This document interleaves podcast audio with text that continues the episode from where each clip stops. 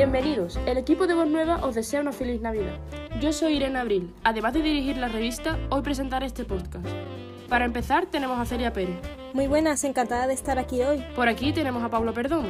Hola, ¿qué tal va todo? Y por último, Jaime Sanchi. Hola de nuevo, ya estamos aquí otra vez. Vamos a charlar un poquito sobre la Navidad. Por desgracia, este año las ONGs van a ser muy importantes, casi más importantes que los regalos. Nuestros colaboradores han encontrado cosas muy interesantes sobre qué harán últimamente las ONGs durante la pandemia. ¿Qué nos cuenta Celia? Pues hay muchas cosas.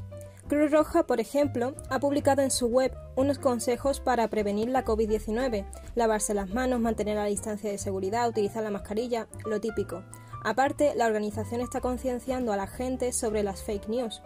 He puesto en marcha una, eh, ha puesto en marcha una campaña informativa para las más de 400.000 personas identificadas como vulnerables entre los 4 millones que atienden anualmente sus programas. Qué interesante y qué gran labor. Cruz Roja siempre satisface las necesidades de la población y esta es muy importante. Aunque no lo parezca, el derecho a estar informado es fundamental. Efectivamente, Irene, puede sonar algo pretencioso, pero la labor periodística es muy importante, sobre todo en una crisis como esta. Desde luego, Jaime. El otro día, con la intención de darles voz, fui a hablar a Nuevo Futuro. La presidenta de la ONG me contó esto. Aquí estamos con Mónica Gutiérrez, la presidenta, si no me equivoco, de Nuevo Futuro, una organización eh, sin ánimo de lucro para la acogida eh, de menores. Y bueno, mm, yo te iba a preguntar que cómo gestionáis exactamente ese reparto de hogares para acoger a los menores. Eh, pues mira, buenos días. Encantada de hablar con vosotros. Nuevo Futuro tiene asignadas 40 plazas de acogimiento que suponen bueno, pues la guardia de custodia de 40 niños. Nosotros tenemos 40 niños bajo, nuestra custodia, que la tutela pertenece a la Administración, en este caso a la Junta de Andalucía. Entonces, es la Junta de Andalucía, la Administración, la que em, hace la asignación de, esas plazas.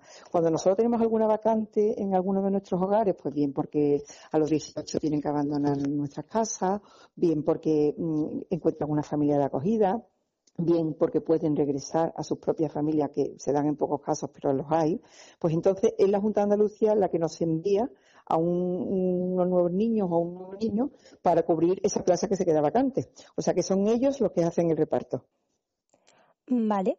Y bueno, eh, con la situación COVID, ¿qué iniciativas habéis pensado a lo largo de este año? Tan... Bueno, pues sí. Em, en primer lugar, y con motivo de los confinamientos mm, totales o parciales de las casas, porque claro, hemos tenido solo un caso de COVID en nuestro niño, pero sí tenemos muchas muchas veces eh, casos en las clases del colegio de los niños, entonces un niño que ha estado en una clase con un, eh, un con COVID tiene que aislarse. Entonces, en nuestro hogar, imagínate lo que es confinar a un niño. Bueno, pues hay que apartarlo del resto y el resto tiene que seguir haciendo su vida, con lo cual lo primero que tenemos que hacer es aumentar el personal de casas con un auxiliar más por hogar que eso supone un gasto bastante, hombre, hombre, fuerte porque nosotros estamos con los ingresos justitos y además mm, ahora mismo con el tema de los confinamientos y el teletrabajo hemos tenido que dotar las casas de sistemas informáticos que no teníamos.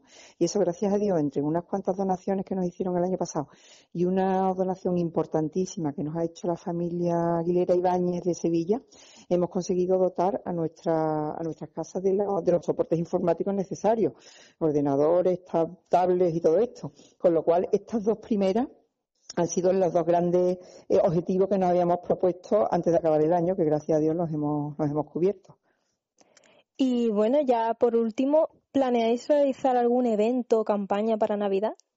Pues sí, tenemos, a ver, nuestros dos grandes fuentes de ingresos son dos mercados, uno de Navidad y el rastrillo tradicional de siempre que hacíamos en febrero, que este año no podemos organizarlo. Entonces, acabamos de celebrar una serie de talleres de, en la Fundación Maletín de Madariaga, que nos cede gratuitamente sus instalaciones que han tenido un éxito rotundo. Han sido pues talleres gastronómicos, de, mm, manualidades, eh, catas de queso, bueno, ya te digo, una lista de espera increíble, con lo cual mm, eh, tenemos idea de volver a organizar otra tanda de, mm, de cursos Por otro lado, eh, tenemos Lotería de Navidad por primera vez, que está funcionando fenomenal, que podéis conseguirla a través de nuestra web o en nuestra sede y eso pues va a suponer otro ingreso más. Y luego nosotras queremos hacer eh, en Madrid, eh, la central en Madrid está haciendo una campaña, va a empezar una campaña eh, de un futuro estupenda a la que nos vamos a unir nosotros, que va a suponer eh, movilizaciones en redes sociales, rastrillos virtuales, todo dirigido al mundo online, claro, porque eh, presencial este año podemos hacer muy pocas cosas. Aunque ya te digo, nosotros vamos a intentar hacer otra, otra tanda más de talleres y en cuanto las, las autoridades nos dejen mm, algunos de nuestros mercadillos, aunque sean menor tamaño, con menos días, pero mm, volver a, lo que nos funciona a nosotros, que son nuestros mercadillos y nuestros rastrillos, que, que son nuestra verdadera fuente de ingresos. Así que bueno, de momento hay que ir preparando todo eso. Bueno, pues desde Voz Nueva te agradecemos muchísimo tu colaboración y de poder ofrecernos este ratito con nosotras. Muchísimas gracias a vosotros. Siempre es maravilloso que nos dé visibilidad y que, y, que vosotros seáis los que comunicáis la labor que nosotros hacemos, porque sin, sin vosotros nosotros no podemos hacer nada. Muchísimas gracias. Qué interesante, qué gran entrevista. Ya os quería hablar de Madre Coraje. Hace poco eh, cerró todas sus tiendas solidarias y suspendió las actividades de voluntariado, pero las sedes y las delegaciones siguen atendiendo por vía telemática. Además, han repartido mascarillas, guantes y demás material sanitario en Cádiz. También han iniciado un proyecto para las personas más vulnerables de los distritos peruanos de Quehue y Yanaoca, donde más de 200 familias reciben ayudas para afrontar la crisis sanitaria. Pero no solo son las ONGs las que están ayudando durante la pandemia, los comedores sociales en Andalucía también se han puesto manos a la obra. De hecho, en Málaga, la asociación Lagunilla Centro, si antes atendía a 700 familias, y ahora a 1.600 al día. En Sevilla pasan lo mismo, vaya. En el comedor Nuestra Señora del Rosario, la COVID ha arrebatado los servicios en la mesa y los ha sustituido por fiambreras. El comedor San Juan de Acre sufre una situación familiar. Preparan diariamente 500 almuerzos para las familias, con 350 voluntarios colaborando con el reparto de alimentos. Me alegra ver que todavía hay gente solidaria en el mundo, por lo menos. Las ONG están haciendo una gran labor.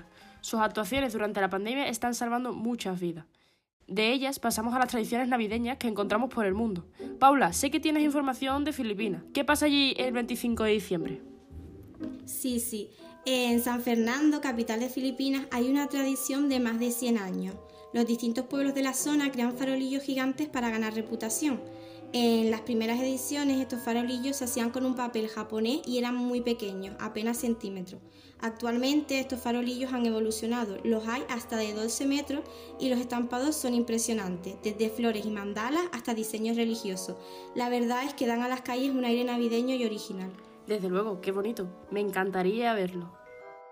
Sería genial pasar una Navidad allí, desde luego, y disfrutar de ese espectáculo. Yo os quería hacer una pregunta. ¿Os imagináis una noche buena cenando comida rápida en vez de cordero o gambas? Para los japoneses no es ninguna locura, pues cada 24 de diciembre, desde los 80, piden pollo frito al KFC. Sí, ¿por qué? Pues todo empezó cuando el KFC de Japón lanzó una campaña de Navidad con el eslogan Kentucky para Navidad. Desde este año, la tradición continúa y no es sorpresa que el día de mayor actividad de KFC Japón suele ser el 24 de diciembre. La verdad es que está increíble, pero a mí es que como celebrar la Navidad en Irlanda, mm, no puedo decir nada más. Eh, allí se reúnen grupos pequeños de amigos para beber en 12 pubs diferentes y desarrollan normas cada vez más estrictas. O sea, por ejemplo, eh, dos amigos tienen que quedarse sin ir a los pubs, un poco solos, y soportar las llamadas telefónicas de sus amigos borrachos, o si alguno de los que van a los pubs se tropieza o hace el ridículo, ha de beber una pinta o un chupito. La verdad es que una forma de festejar la Navidad muy curiosa y que ojalá pudiéramos probarla ahora mismo si no fuera por la situación actual. Ay. Desde luego, Jaime, la verdad es que la de Irlanda es la más divertida, aunque todas me han gustado mucho y supongo que a vosotros también. Eh, pero bueno, como vamos a pasar mucho tiempo en casa, ¿qué me contáis de películas? ¿Qué vemos en Navidad? ¿Por qué todas las películas son tan cursi y, bueno, al fin y al cabo tienen mucho éxito? Bueno, la Navidad siempre ha sido una época familiar, ¿no? Vuelven los estudiantes a casa, muchos padres cogen vacaciones y se producen los reencuentros después de estar todo el año esperando. Al fin y al cabo son películas que reflejan lo que todos esperamos durante el año, reunirnos con la familia. Aunque este año es cierto que va a ser un poco diferente. Ah, pero seguro que alguna manera encontraremos para estar todos juntos, aunque de alguna manera virtual o online o no sé. Espero que la situación lo permita, Jaime, y que, y que tengas razón. Son muchos los clásicos de Navidad que se nos pasan por la cabeza y que echan en la tele todas las tardes. Pero si tuviéramos que destacar uno en concreto, ¿qué, qué título me darías? Por ejemplo, Paula, ¿qué se te ocurre? Eh, bueno, para mí la mejor es Solo en casa. Entró en el, en el libro Guinness de los Récords como la comedia que más había recaudado en Toquilla, con 533 millones de dólares en todo el mundo. Solo en casa es todo un clásico, aún me acuerdo cuando lo veía de pequeñita. A mí me encanta, la veo todas las navidades, lo confieso. Yo no la he visto todavía, la verdad. Pero bueno, supongo que hay otros clásicos y algunos conoceré, ¿no, Celia? ¿Tú qué tienes? Efectivamente, hay muchísimos. Gremlins, Love Actually, Un cuento de Navidad o Un padre en apuros. Esta última, aunque muchos los desconocen, está basada en un acontecimiento real de los 90, por las muñecas Cabbage Patch. Además, hay muchas referencias a la televisión y al cine de esa época como El Imperio contraataca, Mighty e. Morphin, Power Rangers o Johnny Quest. ¿Y el Grinch qué? Nos estamos olvidando del Grinch. Eh, es un cuento navideño escrito por Dr. Seuss en 1957 y he descubierto cosas bastante interesantes sobre el personaje del Grinch. Originalmente en los cuentos su color era el blanco con tonos rojos, pero para la película se cambió al verde. El motivo la verdad es que se desconoce, aunque hay algún rumor que dice que el director era del Betis. Sí, yo también he escuchado que como la caracterización del Grinch era tan incómoda, Jim Carrey recurrió a las Fuerzas Armadas para que le enseñaran técnicas de resistencia a la tortura. Como anécdota curiosa, en uno de los días de rodaje, el director, eh, Ron Howard, se presentó en el set a las 3 y media de la mañana para que le vistieran del Grinch para probar si verdaderamente era tan incómodo llevarlo. Y bueno, durante el día de rodaje, Howard dirigió el equipo vestido de, del Grinch. La verdad es que no me imagino estar dentro de ese disfraz, no sé vosotros. Desde luego que no. No, la verdad. Pero bueno, desgraciadamente nos hemos quedado sin tiempo. Pero no os preocupéis que el espíritu navideño de Voz Nueva no acaba aquí. En el perfil de Voz Nueva de Spotify os hemos dejado una playlist con temazos navideños que vais a disfrutar durante esta fiesta, como por ejemplo la típica All I Want for Christmas is You, las Christmas en sus numerosas versiones, Santa Tell Me. Bueno, hay muchísimas, no sé si la habéis escuchado todavía. No, todavía no. no, pero ya tengo tarea para hoy. Pues es genial, así que os recomiendo que os paséis por la, por la playlist y bueno, felices fiestas y que todo salga lo mejor posible. Exactamente, felices fiestas a todos. Felices fiestas. Felices fiestas.